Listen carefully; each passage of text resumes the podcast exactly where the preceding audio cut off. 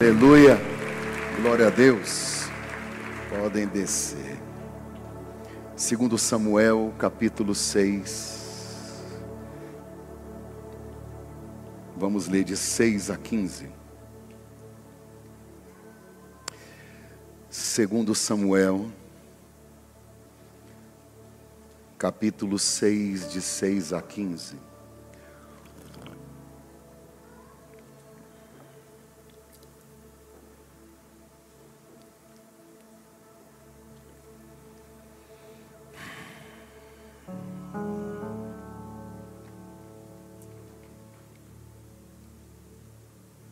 Podem voltar aos lugares, sem pressa, tranquilo.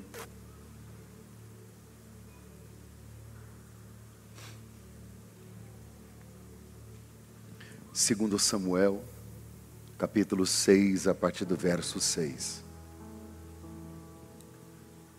Quando chegaram à eira de Nacon, Uzá esticou o braço e segurou a arca de Deus porque os bois haviam tropeçado. A ira do Senhor acendeu-se contra Uzá, por seu ato de irreverência. Por isso Deus o feriu e ele morreu ali mesmo, ao lado da arca de Deus. Davi ficou contrariado, porque o Senhor, em sua ira, havia fulminado Uzá. Até hoje, aquele lugar é chamado Pérez Uzá. Naquele dia, Davi teve medo do Senhor e se perguntou: Como vou conseguir levar a arca do Senhor? Por isso, ele desistiu de levar a arca do Senhor para a cidade de Davi. Em vez disso, levou-a para a casa de Obed-Edom, de Gate. A arca do Senhor ficou na casa dele por três meses. E o Senhor o abençoou e toda a sua família. Verso 12. E disseram ao rei Davi: O Senhor tem abençoado a família de Obed-edom e tudo que ele possui por causa da arca de Deus. Então Davi, com grande festa, foi à casa de Obed-edom, ordenou que levassem a arca de Deus para a cidade de Davi. Quando os que carregavam a arca do Senhor davam seis passos, eles sacrificavam um boi e um novilho gordo. Davi, vestindo o colete sacerdotal de linho, foi dançando com todas as suas forças perante o Senhor. Enquanto ele e todos os israelitas levavam a arca do Senhor, ao som de gritos, de alegria e de trombetas, Amém, verso 16. Se eu não me engano, é o 16 que encerra, né? Eu falei até o 15. Só isso mesmo, só até o, só até o, o 15. Muito obrigado. Coloca para mim o tema aí, por favor. Vamos ler juntos? Um, dois, três. Vamos de novo, um, dois, três.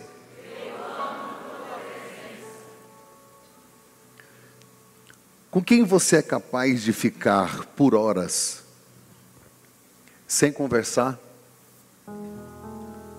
sem nenhum contato? Mas uma pessoa que só de estar perto de você, ela te traz paz, tranquilidade e sossego. Eu sei que deve ter uma pessoa assim.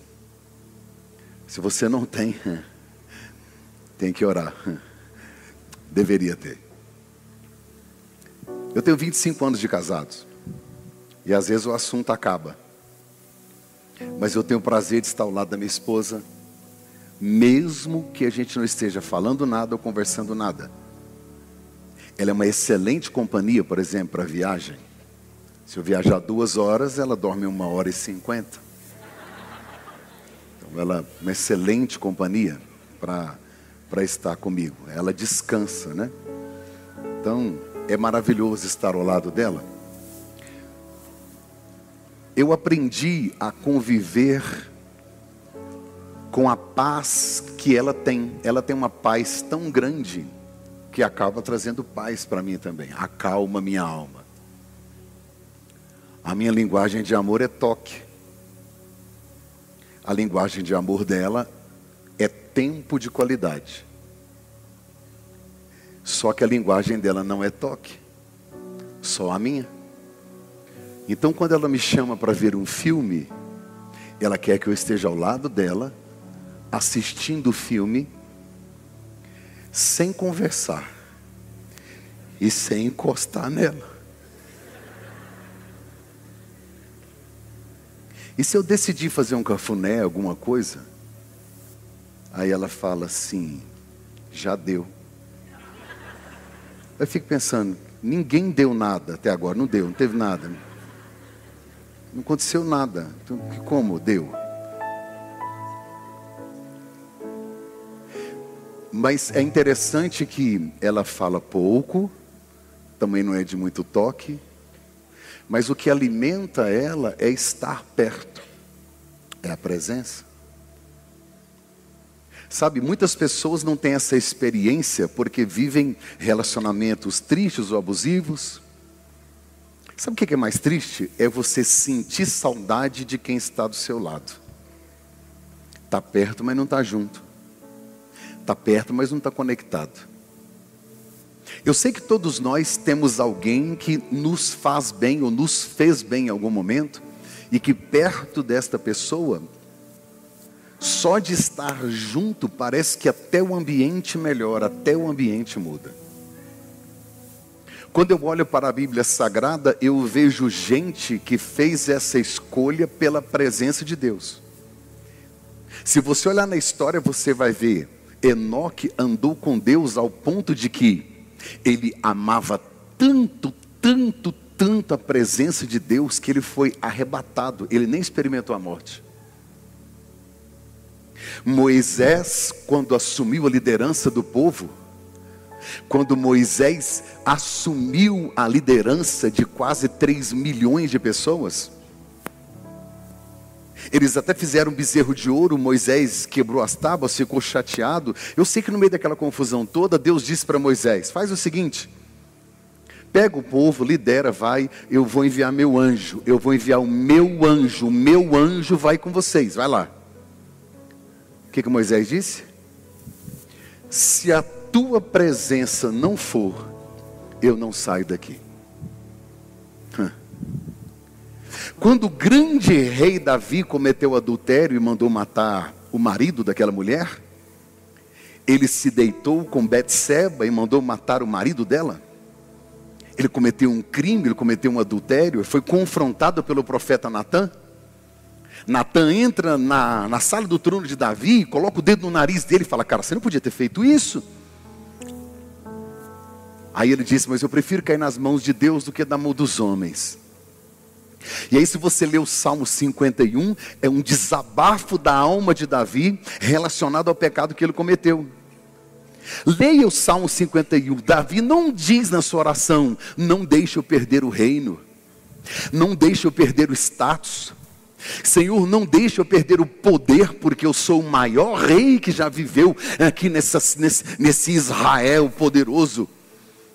A oração de Davi, a única coisa que ele pede, não retires de mim o teu espírito e não afaste de mim a tua presença. A minha geração não valoriza mais a presença de Deus. Muitos querem a bênção, mas não querem o abençoador. É uma geração que quer ficar com Jesus, mas não quer que ele fique. Gente que ama a presença dele aqui e deixa ele aqui para voltar a sentir ele aqui daqui sete dias. E no intervalo, eu tenho a minha vida. E aí no domingo eu vou lá para lavar a minha alma, para encontrar com Deus, para eu chorar, pedir perdão pelos meus pecados. E aí eu dou aquela zerada. E segundo eu volto para a mesma vida. Sabe? Deus tinha tanta vontade de que a nação de Israel soubesse que ele estava presente que Deus decidiu manifestar de maneira física, para que as pessoas que olhassem para aquilo dissessem: Deus está caminhando conosco.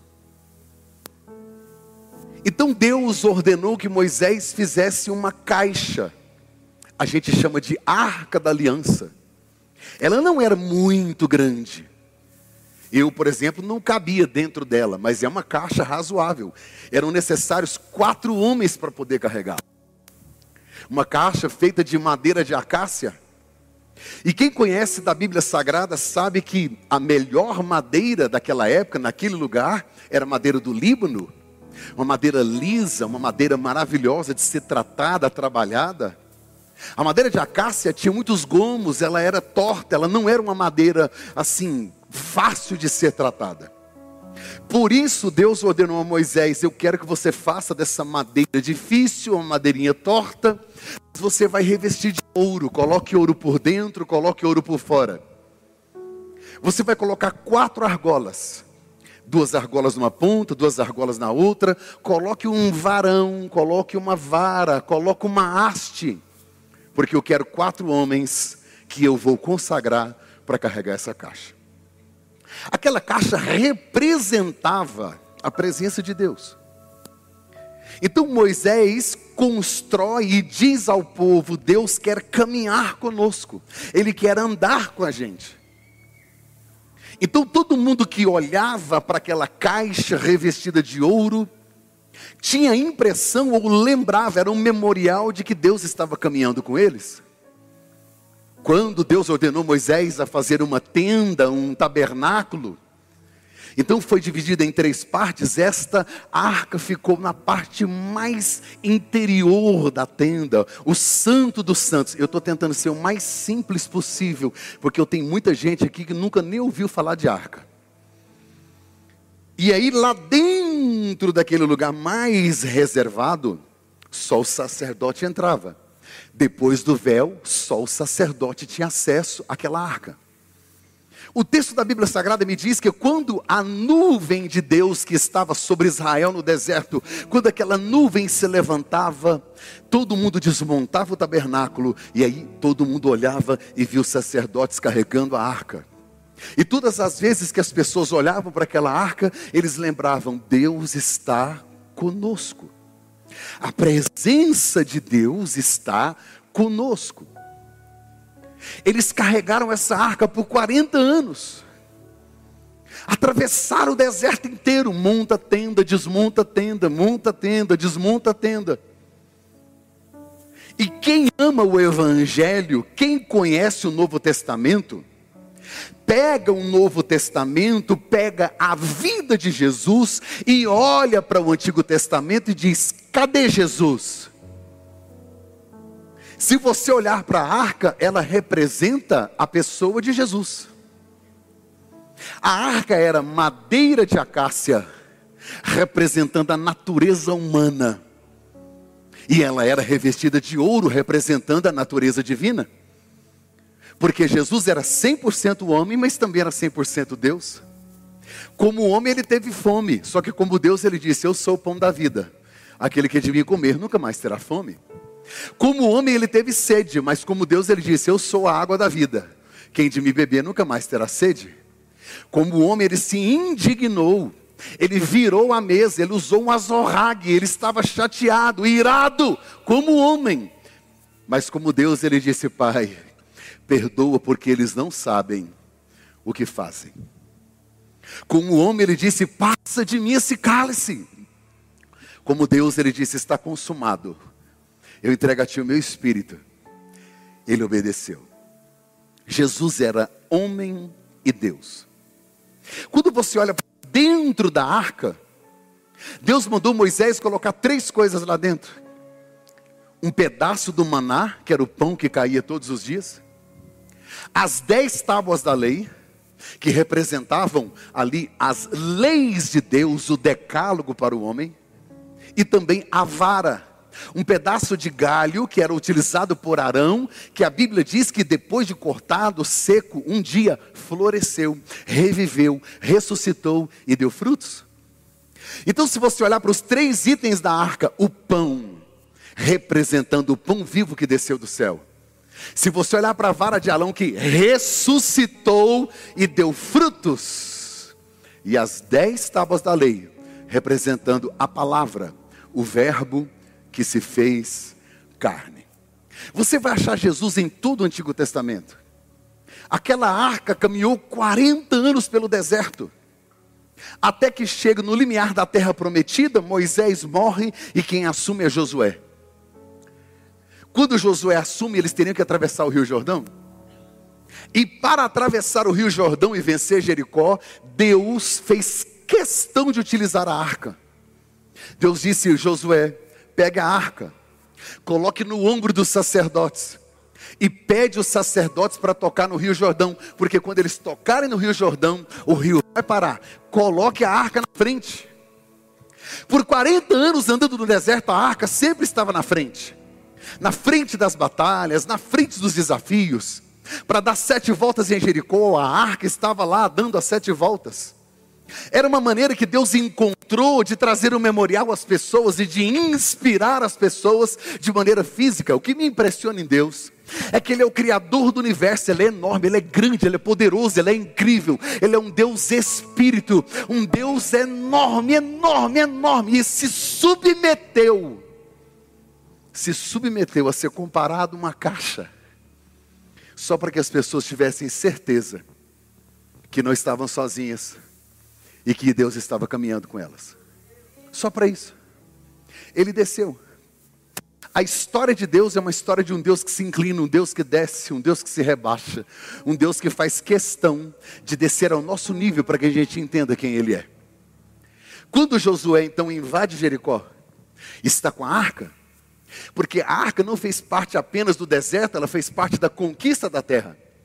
Todas as guerras ela estava na frente, todas as batalhas ela estava junto, e aquela arca vai caminhando, até que aquela arca chega a uma cidade chamada Siló. Eu queria que você dissesse comigo Siló. Eu vou caminhar uns anos para frente, porque lá em Siló, quem foi cuidar dessa arca é um homem chamado Eli. Eli, ele era um sacerdote. Eli foi cuidar da arca de Deus. E ele apresentava ao Senhor sacrifícios, ele cuidava do povo, era o pastor de Israel naquela época. Só que Eli desprezou a presença. Eli não valorizou a presença. Eli era um homem servo, um homem crente, um homem íntegro. Ele era um excelente pastor, mas um péssimo pai. Eli não cuidou da sua própria casa. Ele era campeão fora e um fracasso dentro. Ele desprezou a presença da arca. E ele teve dois filhos, Ofini e Finéias. Os dois filhos de Eli cresceram ao lado da arca, cresceram dentro da igreja, conheciam tudo de sacrifício, cantavam todos os hinos, conheciam tudo de religião, mas nunca conheceram Deus. O meu maior medo hoje é ter uma igreja que conhece tudo de religião e não conhece Deus.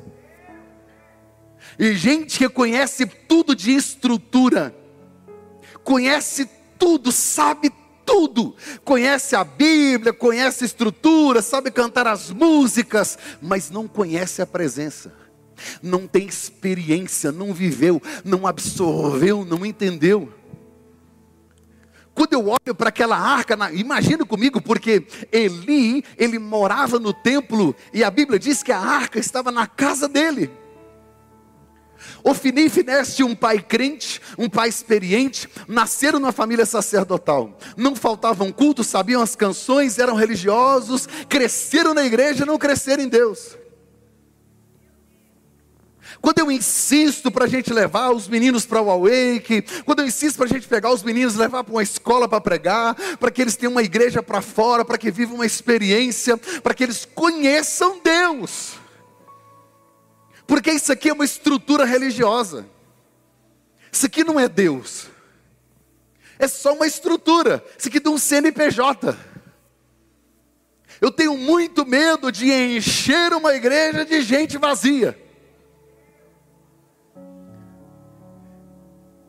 Eu não empolgo com a quantidade de pessoas. Talvez seja por isso que Deus dá mais e mais e mais, porque isso eu não celebro a quantidade de pessoas. eu quero saber se Deus está no negócio. Eu quero saber se Deus está aprovando. Porque se tudo que cresce tem a aprovação de Deus, será? O que mais cresce no mundo é o islamismo. Eli, pai de Ofni e Finéias, nunca corrigiu os filhos. O texto me diz que eles eram profanos, incrédulos, rebeldes, blasfemos. Olha o que, que a Bíblia diz: eles eram filhos de Belial, eles eram sacerdotes profissionais, eles estavam servindo junto da arca, não por causa da presença, mas por causa das ofertas eles podiam comer do sacrifício, então eles querem a gordura, eles querem abusar da religião, eles não estão honrando a presença de Deus, eles desprezavam o culto. Havia uma maneira de honrar aquela arca, de fazer o sacrifício. Levíticos capítulo 7, a partir do verso 30, tem as regras do sacrifício. Eles quebravam todas as regras. Eles só exerciam o sacerdócio para satisfazer seus apetites. Não davam honra ao nome do Senhor. Para eles, o ritual era mais importante que a presença de Deus. Estavam mais preocupados com o estômago do que com a alma. Eles trabalhavam na igreja e não conheciam Deus. A Bíblia diz que eles viviam na imoralidade. Deus mandou falar com Eli: os seus filhos têm má fama. Porque na igreja eles pegam a arca, eles fazem o sacrifício e em, olha o que a Bíblia diz: enquanto Ofini e Finéias estavam na igreja fazendo o sacrifício no templo, lá fora tinha fila de mulheres esperando.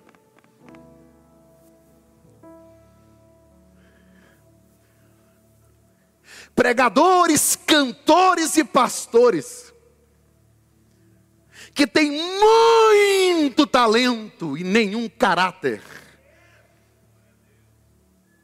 Gente que para viajar tira aliança.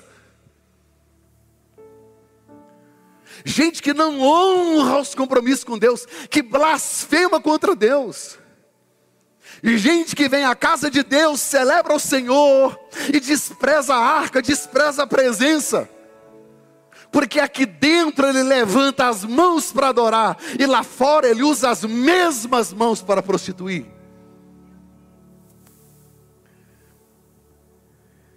Ofini e Finéias não respeitavam Deus, não respeitavam seu cônjuge, não respeitavam a palavra, não respeitavam o sacerdócio. A mente está cauterizada, eles se acostumaram com o sagrado. Aquilo já não era mais a presença, era uma caixa de madeira. Está aí, qualquer hora a gente pega, qualquer hora a gente faz. A Bíblia diz que eles faziam o povo tropeçar, porque os pecados de um líder são mais graves do que o pecado do povo. Ah, pastor, gente, não tem que olhar para o homem, não, tem que olhar para Deus. Não é o que eu aprendi na Bíblia. Ah, olhando para Jesus, autor e consumador da fé. Você está vendo Jesus? Ah, você não está vendo, não? Que tal a gente fazer igual Paulo? Sede meus? A gente tem que ter referência. Mensagem dura, hein, pastor? Estou na metade.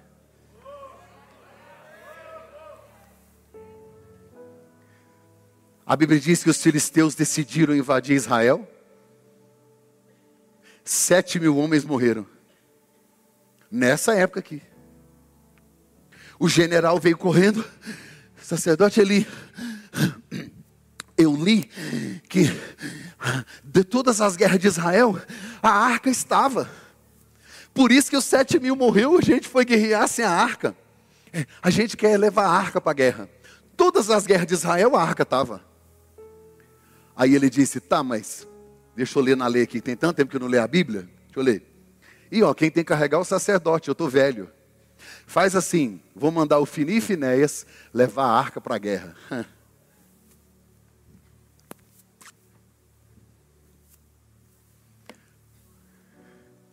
Andar com a Bíblia na bolsa não traz salvação. Não é amuleto. Eles desprezavam tanto aquela arca que Deus não foi com eles. Virou só uma caixa. Na primeira vez morreram sete mil. A Bíblia vai me dizer que quando Ofni e Finéias vão, morreram 30 mil. E você sabe quem morreu primeiro? Ofni e Finéias. Morreram carregando a arca. Morreram frequentando igreja. Morreram como pastores, líderes de uma nação. Morreram como sacerdotes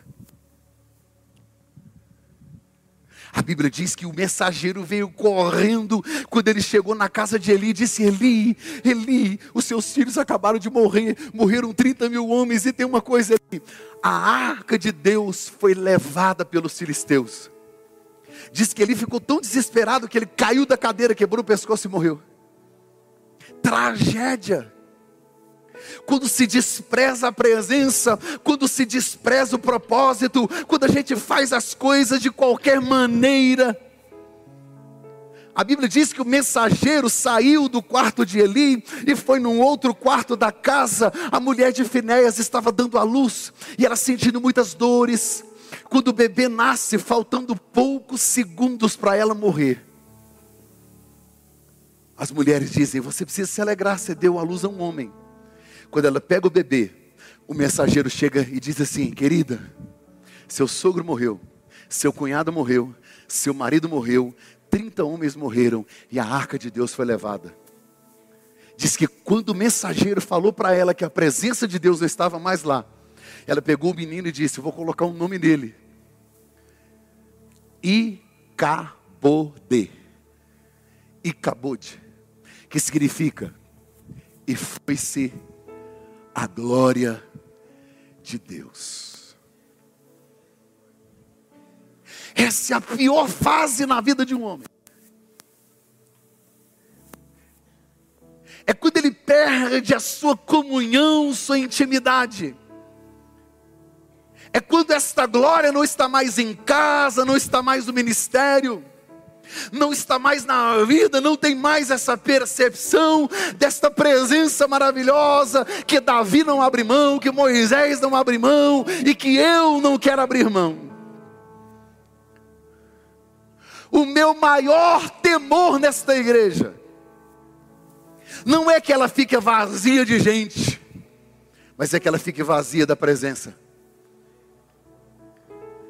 Porque tem gente que fala para mim assim, pastor, é um absurdo. A gente tem que ficar em pé. É um absurdo. O negócio de criança não está pronto. É um absurdo essa igreja não ter isso. É um absurdo não ter aquilo, não ter aquilo. E não sei o quê. Alguém falou para mim esses dias assim: é um absurdo um pastor que não se posiciona politicamente.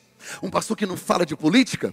Um, teve guerra lá em Israel, teve um negócio lá, lá na faixa de Gaza, um pastor que não fala, que não fala de política, que fala de não sei o que e tal. Falei, querido, eu conheço alguns pastores que falam, está tudo certo, se você quiser ir para lá. Ah, pastor, mas lá não tem essa presença que tem aqui. Falei, será por quê?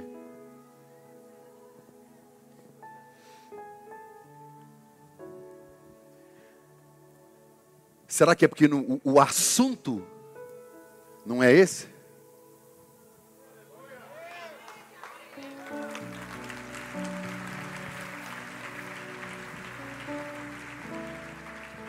2024 eu vou chatear metade dos políticos de Goiânia. Por quê? Porque eu não vou falar de novo.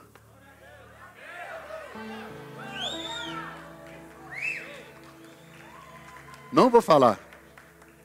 Se eu quiser na minha rede social apoiar alguém, eu, como indivíduo cidadão, faço o que eu quero. A rede social é minha. Agora aqui é noiva, não é prostituta?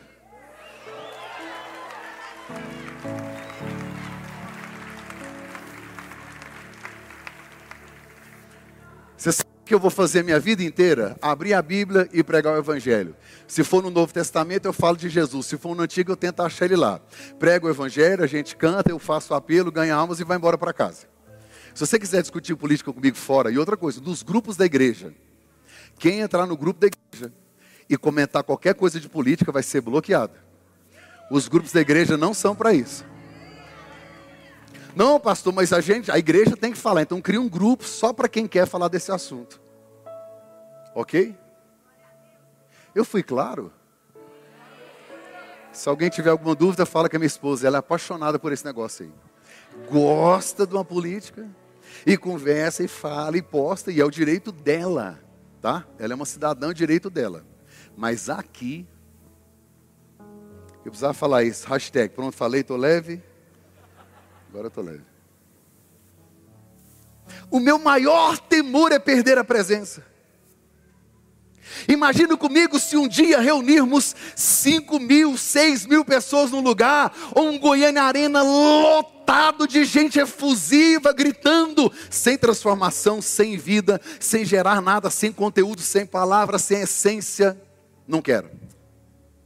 Não quero. O dia que eu mecanizar o processo, Deus pode me levar. O dia que eu fizer isso aqui por dinheiro, Deus pode me matar. Eu não quero. Eu já contei isso aqui. Mas um dia eu estava pregando, fui numa igreja. De vez em quando eu prego em alguma igreja grande. É raro, mas de vez em quando acontece. Aí, estou lá pregando, eu olhei, tinha umas duas mil pessoas, mais que aqui. Eu comecei a pregar e fiquei pensando, gente, vou vender tantos livros aqui, olha lá. Fiquei olhando assim, fiquei pensando, vou vender aqui, rapaz, mas vai vender, hein, olha lá. E aí, estou pregando e pensando. Eu estava tão mecânico que eu pensando a quantidade de livros e eu falando, nem sei o que eu estava falando, sei o que eu estava falando. Aí do nada caiu a ficha. Olha, eu esqueci os livros.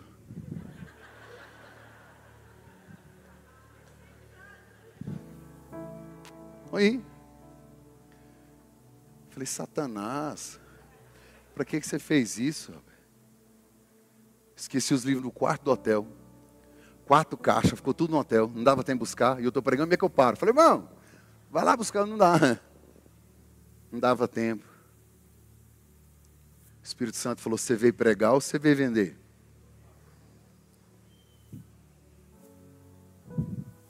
Se o seu propósito aqui é venda, desce e vai embora, eu não preciso de você.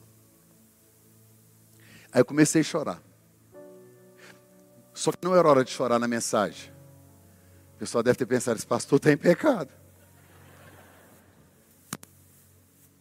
Não é errado vender livros?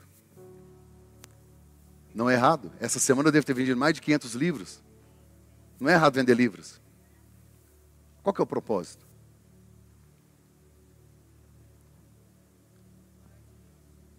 Aquele dia, eu fui para o hotel e eu me dobrei os joelhos e eu disse: Deus, não me deixe mecanizar os processos, não me deixe tratar Sua presença como uma caixa vazia. Não me deixe ser um religioso frio. Eu não quero me envolver na religiosidade, eu quero ser liberto. Eu quero ter a minha alma livre para servir ao Senhor, falar o que eu quero, falar o que o Senhor manda eu falar, falar do Evangelho, pregar a verdade com liberdade. A Bíblia diz que a glória do Senhor foi embora e acabou de. Os filisteus pegaram aquela arca e levaram para o templo de Dagon, que era o templo do Deus dos filisteus. Eu gosto dessa parte, que é colocar a arca em frente de Dagon, tipo assim, você vai ter que se curvar diante de Dagon. No outro dia, quando chegaram no templo, Dagon estava prostrado no chão, a estátua caiu de boca em frente à arca. Aí o texto diz assim, o pessoal falou, não, vamos levantar porque foi o vento. Aqui venta muito. e aí levantaram a estátua e colocou a arca de novo em frente a ela. A arca de, a arca de Deus em frente a Dagon. A Bíblia diz que no outro dia Dagon estava caído de novo. Pés, braços e cabeça decepados. Sabe o que, o pessoal falou? Vamos tirar esse negócio daqui. Vai dar B.O. isso aqui já matou um punhado para trás. Porque era assim que eram as coisas no Antigo Testamento. Aí pegaram aquela arca e levaram para Gat. Depois para Ecrom. E aí, esses nomes você não precisa decorar, não, depois você lê lá com calma, porque é tudo na minha cabeça aqui. Sabe o que, que deu? No primeiro lugar, infestação de ratos. Tem medo de rato? Imagina uma cidade inteira com rato. Infestação. Os caras pensou assim: bem, a gente adora o nosso Deus aqui, que é Dagon, fazendo graça para ele, dando presente. Fizeram um monte de ratinho de ouro e colocaram diante da arca. Tipo assim, Deus vai receber a nossa oferta. Deus quer rato de ouro. Eu, eu, queria imaginar isso tudo besta ajoelhado lá, que tanto de rato andando e os ratinhos de ouro. Senhor, recebe os ratos. E agora vai piorar. Porque isso foi lá em Gate. Sabe o que aconteceu em Ecrom? Deu hemorroide em todo mundo. Está na Bíblia. Está na Bíblia. Está escrito. Os ratos fizeram de ouro. E agora? Você não vai acreditar. Você sabia disso? Lê no segundo livro de Samuel, olha para mim. Fizeram hemorroida de ouro. Não é engraçado? Gente, é, é muito burrice. A religião cega as pessoas, ela idiotiza as pessoas. Regras. Eles acharam que do jeito que adorava Dagon, se a gente fizer. Imagina se fizeram as hemorroidas um monte. E depois diante da arca, Senhor, ai, recebe as hemorroidas. Eu, gente, gente do céu, eu acho, eu, eu queria estar lá para ver a cena. Eu acho que Deus olhou no céu e falou assim.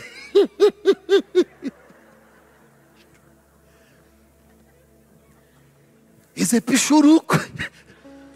Esse é tudo a cabeça. Como é que os filisteus carregavam Dagon? Num carro de boi. Alguém sabe o que é carro de boi? Aô, Goiás. Sabe o que eles fizeram para carregar a arca? Um carro de. Só que a arca tinha argolas e varais. Para quê? Para o sacerdote. Carro de boi não carregava, não. Mas a gente sempre dá um jeitinho, né? Os filisteus colocaram no carro de boi, levaram para uma outra cidade, dentro de Israel, porque pessoas troças não pode ficar com nós, vai ter que levar para os crentes. Levaram para Kiriat Jearim. Casa sabe de quem? Abinadab. Diga comigo, Abinadab. Você sabe quantos anos a arca ficou na casa de Abinadab? Diga comigo, 20 anos. Quantos anos a arca ficou na casa de Abinadab? Sabe o que aconteceu lá? Nada. Para os filisteus foi maldição, e na casa de Abinadab, nada. Só uma caixa vazia. Como que alguém fica com a presença e a arca de Deus 20 anos? E o casamento não muda, a família não muda, a história não muda, nada não muda, tudo permanece do mesmo jeito. Está na igreja há 20 anos, há 15 anos, fazendo a mesma coisa. Vai na igreja, volta na igreja, levanta a mão, abaixa a mão, deita no chão, rola, finge morto, vai. E não muda. Gente, Deus está presente em todos os lugares, Ele é onipresente. Agora, a manifestação dele é: eis que estou à porta e bato. Se não abrir, ele fica quietinho. 20 anos. A arca está na casa de Abinadab e ela é neutra, não altera nada, não abençoa ninguém, não muda a vida do cara, está lá parado. Até que o profeta Samuel disse: Vamos fazer um clamor na nação, porque essa arca precisa voltar. Só que quem assumiu o reinado de Israel foi Saul. Qual foi o primeiro rei de Israel? Diga, Saul. Ele ficou 40 anos no reino. Olha para mim. Nunca perguntou da arca, não falou da arca, não se preocupou com a arca, não foi visitar a arca, não interessou por ela. Você tem noção? Ele ficou 40 anos no reino e a casa de Abinadab com a arca. Só que Deus olhou do céu e disse: Não quero mais Saul. Agora eu quero Davi. Diga Davi. Davi assume Hebron. Depois Davi assume Jerusalém une o território, une as doze tribos, e ele é o rei de Israel. Diga comigo, Davi, agora é o grande rei de Israel. Quando ele entrou, primeira pergunta que ele fez: cadê ela? Davi, você tem um exército poderoso. Cadê a arca? Davi, você é um rei importante, tem súditos, tem mulheres. Cadê a arca? Você tem ouro, eu quero a arca. Eu não dou um passo se ela não vier para cá. Eu gosto disso. Ele não abre mão da presença. Ele sabe que você pode ter conhecimento, poder, você pode ter o que for, mas sem a presença. Aí ele foi buscar. Aí ele perguntou, galera, como é que o pessoal está transportando ela? Não, os filisteus fizeram um carro de boi. Ele falou, manda fazer um carro de boi. Se a religião ensina que é assim, vamos fazer assim. Colocar a arca num carro de boi. Quando começaram a andar, a Bíblia diz que um boi tropeçou. Um dos homens que estava ali perto, dirigindo o carro, chamava Uzá. Ele não é sacerdote. Quando ele colocou a mão na arca, a Bíblia diz que ele caiu morto. Uma tragédia antes de chegar em Jerusalém. O texto que eu li diz que Davi ficou consternado. Davi ficou triste, ficou chateado, porque houve uma tragédia. Uzá morreu e ele falou: gente, não era assim que fazia. Como é que faz? Aí Davi mandou buscar a Bíblia. Podia ter lido antes, né? Mas a gente não consulta, né? Vai vivendo a vida aí. Vai vivendo, vai vivendo, vai vivendo, quer saber. Nossa, você não sabia. Pois é, está aqui, estava escrito. Já estava escrito. Quando Davi pegou e leu, falou: gente, não é assim não. não pode. É o sacerdote. Porque a presença, quando você coloca no carro, o peso está com o boi. Quando você coloca no ombro, é você o responsável. É pesado. Não é fácil. Mas é prazeroso. Aí Davi olhou e falou assim: peraí, então nós vamos ter que recomeçar? Vamos.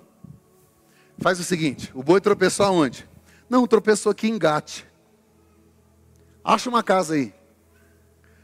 Aí acharam uma casa. Obed-Edom. Nunca, nem apareceu na Bíblia. Não é profeta, não é rei, não é sacerdote, é nada. Só que o boi tropeçou na porta da casa dele. Aí Davi disse: mande levar a arca lá. Davi não foi lá, não.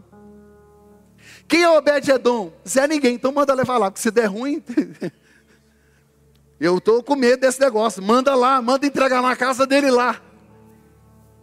Diz que a arca entrou na casa de Obed-Edom e ficou três meses, diga três meses. Bênção, prosperidade, saúde, paz, alegria, revolucionou. 20 anos na casa de Abinadab e nada. Na casa de Obed-Edom, três meses. Mudou a história de uma família inteira. Como eu queria que nós valorizássemos essa presença na nossa casa. Ei, Davi olha para o boi tropeçando e diz: tragédia. Deus olha e diz: agora vai entrar na casa que eu queria. o improvável Obed-Edom. Ninguém sabe quem é, o rei não conhece. E agora a arca, a presença poderosa de Deus está lá dentro da casa dele. Davi está frustrado porque teve morte. A casa de Obed-Edom fica no meio do caminho. Não estava na rota, não está na agenda, não está na programação, ninguém conhece, mas Deus olhou do céu e disse: Eu quero entrar aqui. Ah, quando Deus decide, não foi você que escolheu Ele, a Bíblia diz que foi Ele que nos escolheu, Ele que nos escolheu. Eu não sei se você está entendendo até agora aqui, eu falei muita, muita informação, mas deixa eu te falar uma coisa: o que, que Deus quer dizer hoje? Ele escolheu sua casa, Ele escolheu sua família, Ele escolheu sua empresa, e se Deus decidiu aquilo que você olha, gente, o boi tropeçou, ah, morreu, é tragédia, não é, Deus está gerando uma situação para poder entrar na sua casa. Deus está gerando uma circunstância para que a presença dele seja poderosa na sua família, na sua empresa, aonde Deus decidir entrar essa semana, nem que o boi tropece, nem que a arca caia, alguma coisa vai acontecer, mas ele decidiu parar no meio do caminho, quebrou a programação, mudou a agenda e disse: Hoje eu entro na sua casa.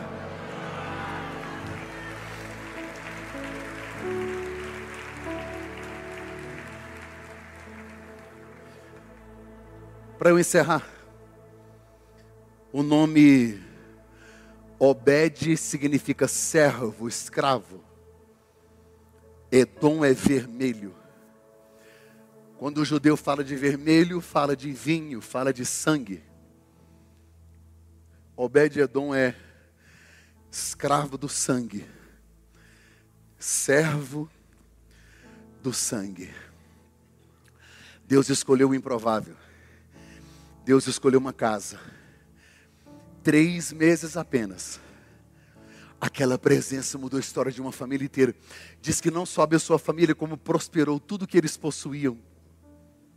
Deus tem prazer na prosperidade dos seus filhos.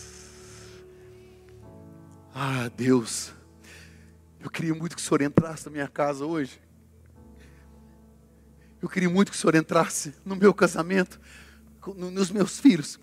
Eu estou falando hoje aqui com gente que está sofrendo, porque você já fez de tudo, todas as suas forças se esgotaram. E aí está um barulhão lá fora, gente caindo, boi tropeçando. Você fala, gente, que, que confusão. Eu estou com medo que eu não estou entendendo nada. Calma, calma. É porque Deus decidiu parar no meio do caminho para poder colocar a presença dele no lugar mais improvável da história. Ele entra, ele entra na casa de Obed-Edom. Três meses depois, Davi manda procurar saber o que estava acontecendo. Ele mandou um WhatsApp para Obed. Falou: Obed, quem morreu aí? Obed disse: Ninguém. Tudo que eu tenho prosperou em apenas três meses, tudo multiplicou. E tem uma paz tão grande na minha casa, porque eu aprendi a respeitar a presença, eu sei lidar com ela. Davi disse: Então prepara aí um café e um bolo que eu estou indo te visitar. Sabe quando é que Obed-Edom ia receber a visita de um rei? Nunca. Mas a presença está lá. Você não tem noção de quem Deus vai te conectar.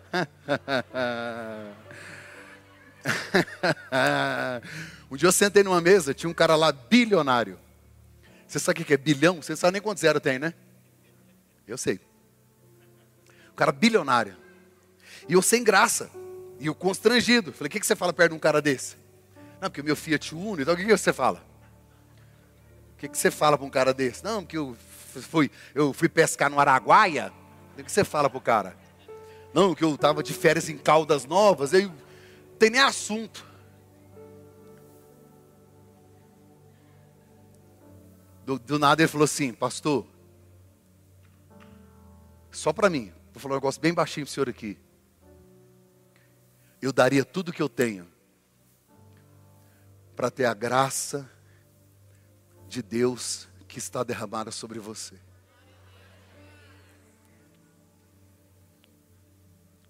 Quanto custa a presença?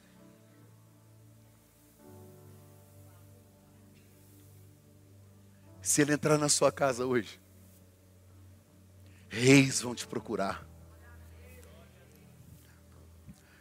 Davi foi bater na porta da casa de Obed. Oi de casa. Pode ser uma, Obed. Bom, eu sei, bom também. Morreu alguém aí? Falou, não, aqui só prosperidade. Que honra receber o rei, né? Nunca imaginei que o senhor vinha aqui, mas a arca está aqui, onde a arca está, atrai reis, atrai príncipes, atrai prosperidade. Buscai primeiro o reino de Deus, sua justiça.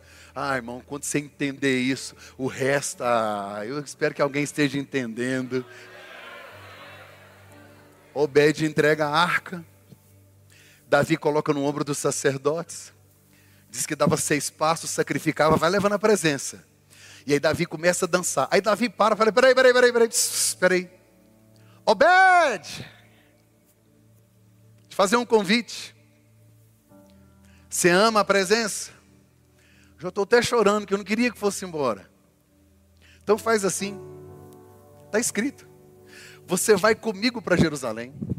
Você e sua família. E você será o porteiro da onde a arca vai ficar guardada. Qualquer pessoa do reino de Israel, qualquer cidadão que quiser ter contato com a arca, vai ter que passar por você. Você aceita um cargo de guardador da presença? Você aceita ir morar comigo no palácio?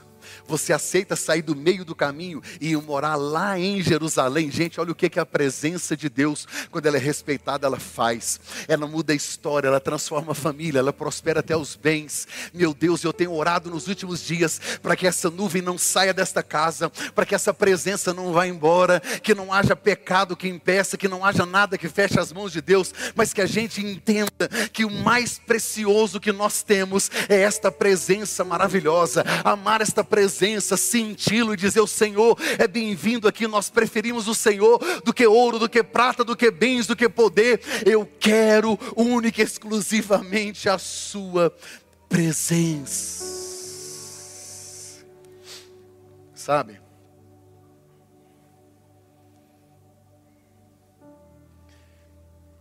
Eu já tentei fugir de Deus algumas vezes. E todas as vezes que eu tentei cuidar de mim mesmo, eu quase morri. Até que um dia eu decidi confiar completo e totalmente. Para que Ele pudesse cuidar de mim do jeito dele. Não é fácil. Mas eu digo, você entender que essa presença é muito mais. Jesus estava dizendo agora, qualquer pessoa, por meu intermédio, tem acesso à presença. Porque se Deus veio manifestado numa caixa, agora Deus veio manifestado o próprio Filho. Veio andar no meio do povo, e quando Jesus foi embora, ele disse: Gente, eu vou enviar outro consolador. E esse outro consolador vai revestir vocês de poder e vocês serão minhas testemunhas. Porque o Espírito Santo não veio para andar perto, veio para andar dentro. A presença que a gente teria que ir visitar, ela veio morar dentro de nós. Não despreze a presença como Sansão. Não despreze esta presença como Saul. Faça como Davi, não retires de mim teu espírito. Faça como Moisés, eu não saio amanhã para o trabalho se o Senhor não for na frente, se o Senhor não for comigo. Se Deus não estiver conosco, eu não quero ser pastor dessa igreja. Se Deus não estiver no meu trabalho, eu não quero esse trabalho. Deus, o Senhor está no negócio, o Senhor vai entrar, se o Senhor for, eu vou.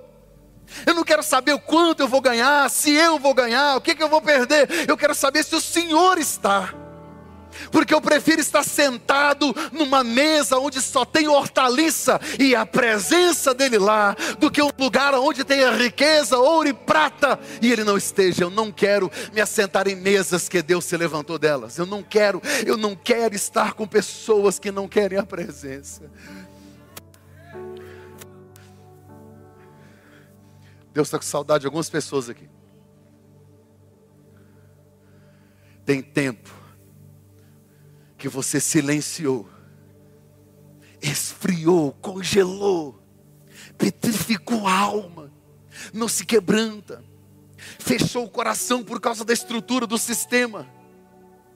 E Deus está com saudade de dar um abraço, de ouvir você chorar e orar, e de te envolver com um abraço e com a presença. Quem sabe é hoje que o Espírito Santo vai invadir sua alma e vai trazer para você um refrigério, um alívio, uma paz que excede o entendimento, porque se essa semana o negócio que você estiver fazendo não der certo, Ele está lá, Ele continua lá se a família não tiver uma transformação como você gostaria nos próximos dias, essa presença te fortalece para vencer os próximos dias.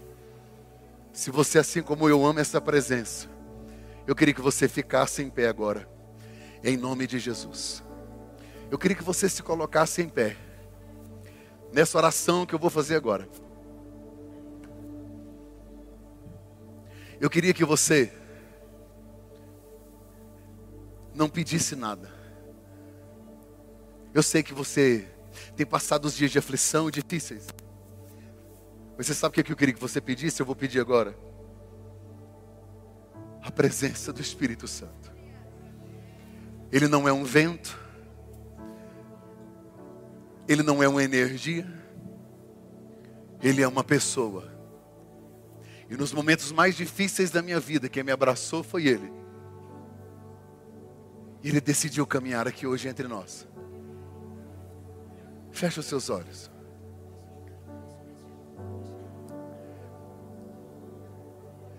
Bem-vindo, Espírito Santo. Bem-vindo, Espírito Santo. Bem-vindo, Espírito Santo. Abra seu coração. Abra sua alma. Ele quer renovar algumas pessoas. Olha isso aí. Ele já começou a caminhar. Ele já começou a soprar. Bem-vindo, bem-vindo. Não troco por nada. Ira raiz